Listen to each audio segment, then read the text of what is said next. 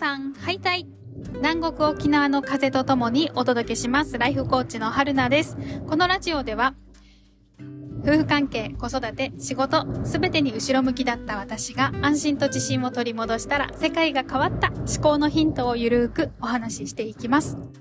皆さん、こんにちは。うちの子供のですね、二人とも幼稚園生なんですけど、年少さんと年長さんの二人の子供がおりまして、で、2回目の運動会だったんですよ。2回目のというのは、実は先週も運動会があったんですけど、運動会やっている途中で、えー、屋外でね、だったんですけど、大雨が降ってしまって、で、プログラムの途中で中断をして、結局、えっ、と、中止みたいになって、で、昨日、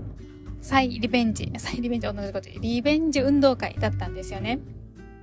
それでプログラムは短縮していくつかに絞ってやってたんですけど、あの子供たち、リレー？かけっこじゃなくて、リレーをすごく一生懸命練習してきたってことで、子供たちもこれを、あの、お母さんお父さんに見せたいっていうのをすごく強く願ってたらしくって、それで、えー、先生たちとか、お父さんお母さんの思いもあって開催っていうリベンジ開催になったんですけど、すっごい感動した。このリレーめちゃくちゃ一生懸命走ってて、特にこの長女ね、6歳の長女が、やっぱ練習したって本人も自分で言っていたように、あの、めっちゃ上手でした。そのバトンを取ったり渡したりするのもだし、一生懸命運動場の半周を一人で走り切るのめっちゃ上手だった。だから本当にかっこいい成長したなーっていうのを実感しましたね。で、それだけじゃなくて親子競技とかもあったんですけど、あの、10月に入りましたが、沖縄まだまだ昼間はすごい暑くてですね、太陽の日差しが強くって、それでもうしんどってなってたんですけど、でも、うん、そこでしんどいな、早く終わらないかなとか思いながら過ごすということもできるんですけど、なんかこれ気の持ちようでね、あの、もう楽しんじゃえっていう方に思考を切り替えまして、もう思いっきりふざけてきましたね。その子供が楽しめるように。そしたらね子供ちょっともう恥ずかしいよみたいな感じになってたんだけど一緒にもうはっちゃけて踊ったりとかしてもうこの瞬間をこの子があの楽しめることだけを考えて遊ぼうと思って。そしたらめっちゃ楽しかったです、まあ、でもそれだけ楽しんだ分の運動会終わって私は頭痛で倒れてましたが そうそうそう太陽の下でねまあ、だったんだけど、めっちゃいい思い出になりますね。やっぱこうやって振り切って、もう楽しんじゃえみたいな感じの感覚でやると。はい。ということで楽しかったです。っていう話が昨日なんですけど、今日はね、またあのー、打って変わって、私はビジネススクール、今、えー、入っているビジネススクールで一生懸命、ビジネスのお勉強をしてきました。そこであった話なんですけど、今私が感じている感情の叫びからスタートします。すいません。今日はちょっと暑苦しいお話になりそうです。よかったら聞いててください。はい。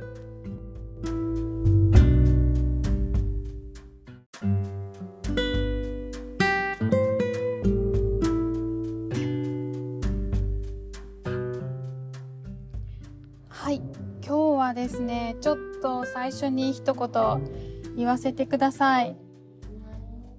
あのー、今の気持ちなんですが、悔しい。めちゃくちゃ悔しい。超悔しい。めっちゃ、もう悔しい。本当に。あのー、久しぶりですね、こんな気持ちは。久しぶりに来てくれましたね、この悔しささん。今日ですね、私あのビジネススクール入ってるんですけど、で、今まさにやっているのが、私次のサービス、いろいろ考えてることがあるんですよ。こういうことやってみたい。も、やっぱり私が、あの、求めている、あの、サービスっていうものがあって、その求めているアフターっていうんですかね。みんなでこういう経験を分かち合いたいっていう、そのアフターを目指してどんなサービスがいいのか、誰に届けたいのかっていう、そのサービスを今、組み立てているところなんですけど、勉強しているんですけど、ビジネススクールでね。うん。今日もね、一生懸命そこに向き合ってきたんですよ。で、自分が今できうる、自分の最今最大の力を 使って、めっちゃ考えて、すごい考えて、で、アウトプットしたり、みんなの話を聞いたり、で、そこから感じたことまた話してみたり、で、その話す時にもちゃんと伝わるように、すごく考えて、言語化して、文章にして、で、どうやったら伝わるかなっていうのを話しながら、でも緊張もするんですよ。緊張しててちゃんと、あの、言葉にできない。すごいなんか早口になってしまう。でもこれじゃ伝わらないから落ち着かなきゃ。すっごいもうなんか五感フル回転みたいな感じでやってるんですよね。で、それにもかかわらず改善点がポンポン出てくるんですよ。もっとこうした方がいいかもねっていう。前回の方が良かったっていうところもあったり、もう本当にもうなんでこんなに考えてやってるのに全然なんかやり、うまく言いたいようにできないんだろう、やりたいようにできないんだろうっていう、なんでよなんでよっていうところの悔しさが今なんですよ。もうね、本当に。で、そのスクール終わったんですけど、今日一日。終わったんですけど、もう本当に改善しなきゃいけないこととか、もっと考えなきゃいけないこととか、もっと言語化しないといけないこととか、わかりやすい表現にしなきゃとか、いろんな人の意見もらわなきゃとか、やんなきゃいけないこと、なんかたくさんあるような気がして、もう何からすればいいのかも今今から整理するんですけど、ほんと頭痛い。めっちゃ頭が重い、今。うん。でね、もう分かってるんですよね。この、この悔しい気持ち今めちゃくちゃ、あの、ボルテージ上がってるんですよ。悔しかったから。この悔しい気持ちをモチベーションにしても、感情ってね、絶対にどっかで、あの、落ち着くので、悔しいって今ここで目標立てても絶対続けられる目標は出てこないんですよね。本当に。そうそう。この悔しさね、あの、経験何回かあるんですけど、人生で。誰かに馬鹿にされたとか、あの、彼氏に振られたとか、友達と喧嘩したとか、親に反抗したい時とか、この悔しい気持ち何度かあって、まあそのたんびにいろいろクソ、こうなってやるみたいな、こう見返してやるみたいなことを思うんだけど、で、あの、すごいパフォーマンス上がるんですよね、2、3日は。でもね、シュンって気持ちが落ち着くとね、え、なんだっけ？みたいな感じになっちゃうの分かってるんですよ。でも、この悔しいっていう感情って、あのー、あれなんですよ。今、限界突破してるっていうのがすっごい感じるんですよね。そっか、私今、自分ができるところの限界あたりを上をうろうろしてるんだなっていう。だから、あのー、変わりたいんだなというか、ここを超えるっ、超えるところなんだなっていうのをなんとなくね、わか、わかるんですよね。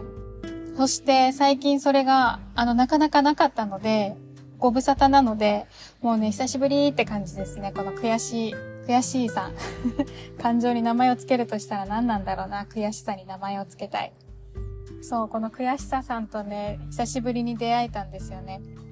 そうそうそう。やったから、だ、ただ、本当なんかこの経験をしていたいなというか、もうウェルカムにしていきたいなってすごい思います。これからもっとどんどん、その悔しささんと出会う瞬間をもっと増やしていきたいなってめっちゃ思いますね。やっぱ悔しいんだけど、こういう感情に久しぶりになれた自分がめっちゃ嬉しい。多分今までの経験から、これ、ちゃんと向き合ったら伸びるんだろうなっていうところだと思うんですよね。だから、これ逃したくない。今この悔しいっていう感情があるうちに、今しかできないことをしたい。まあ、どうせ下がるから、下がっていくから。すごい大事にしたいです。この今、今感じてるこの感情っていうのを。で、それをお友達にして、これからは自分でその感情を定期的に迎えに行けるように、仲良くできるようにしていきたいなって思ってますね。うん、お友達になりたい。そうそうそう。はい。ということでね、今日は何の話だって感じなんですけど、悔しささん、あの、久しぶりに出会いましたねっていうことと、これから仲良くしていきましょうっていうお話を、えー、はい、した、しました。はい、皆さんいかがですか？最近悔しさ味わいましたか？そこはね、もう限界突破の、に必要なところだと思うので、もう、大歓迎、ありがとう、来てくれて嬉しいよ、一緒にやっていこう、みたいな感じでちょっと迎えに行きましょう。一緒にね、はい、楽しんでいきましょう。ということで今日はこの辺で終わります。また良ければ次回も聴いてください。